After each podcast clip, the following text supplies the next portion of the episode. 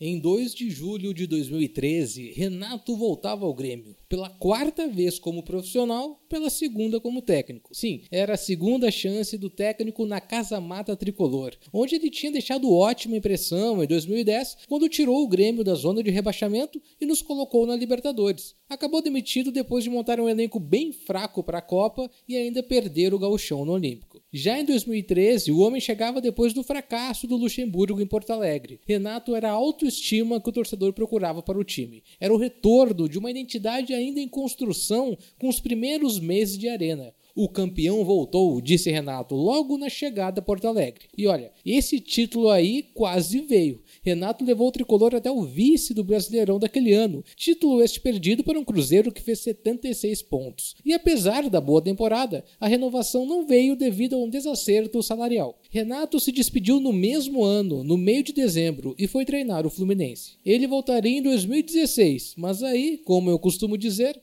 é assunto para outra oportunidade. Relembrando a segunda passagem de Renato pelo Grêmio, eu fui Fred Fagundes e esse foi mais um Grêmio hoje. Até amanhã.